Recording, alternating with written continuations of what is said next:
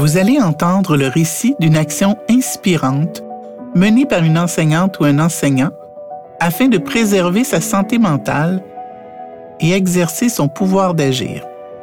Ces récits ont été recueillis lors d'une recherche partenariale entre la FAE et trois chercheurs en santé mentale. Espérons que cela vous donnera des idées et surtout de l'espoir.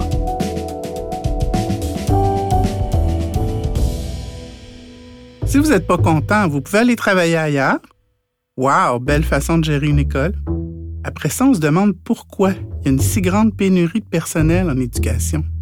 Écoutez bien ce qui est arrivé à Laurie, qui enseigne dans une classe spéciale d'une école de quartier. Elle et ses collègues vivaient beaucoup de difficultés liées à la composition de leur classe au moment où une nouvelle directrice est arrivée. Celle-ci a pacifié le climat dans l'école en appliquant des règles de tolérance zéro, notamment par rapport à la violence.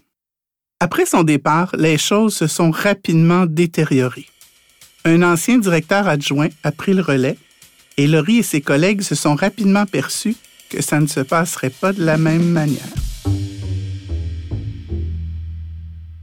Lors des premières situations de violence rapportées par le personnel enseignant, le directeur a rapidement montré son parti pris envers les élèves et leurs parents en les dédouanant de leurs responsabilités et en blâmant, même publiquement, l'enseignante en cause.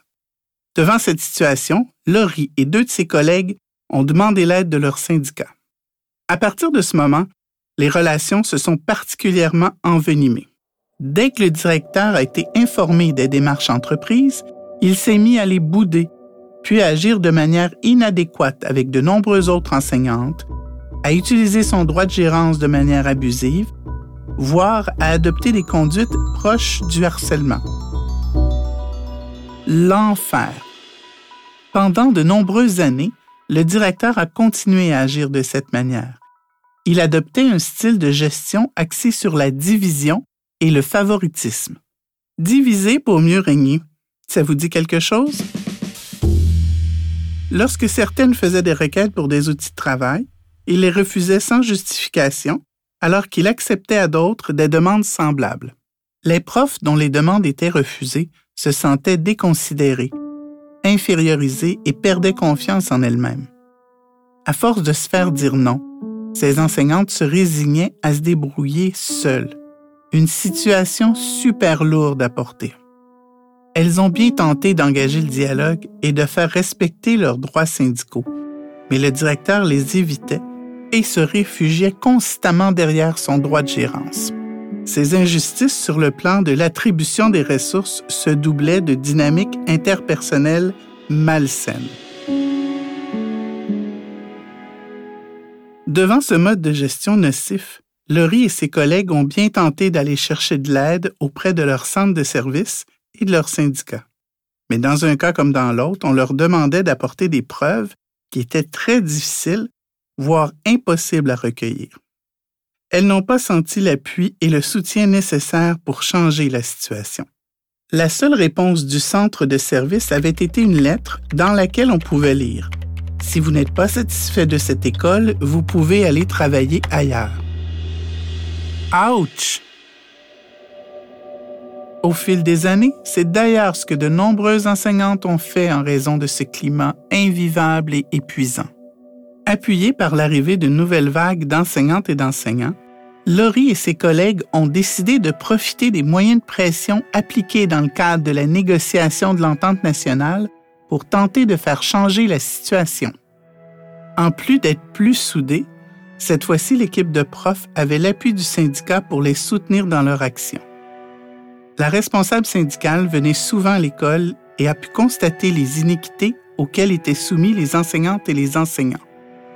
Ces démarches ont mené à l'organisation d'une rencontre à l'école en fin d'année scolaire avec des représentants du centre de service, le directeur et un représentant du syndicat. Tout le personnel enseignant est resté pour y assister. Toutes les personnes ont pu alors constater que contrairement à ce que le directeur prétendait, il ne s'agissait pas d'une minorité insatisfaite, mais bien de tout le monde.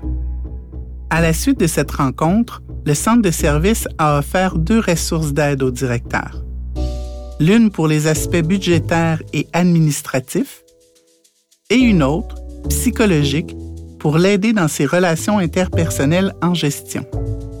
L'équipe école a vu une différence, une plus grande disponibilité et une meilleure écoute. Mais la méfiance est demeurée. Par la suite, des responsables du centre de service ont assuré un suivi afin de vérifier s'il y avait des changements. Puis, le directeur a changé d'école.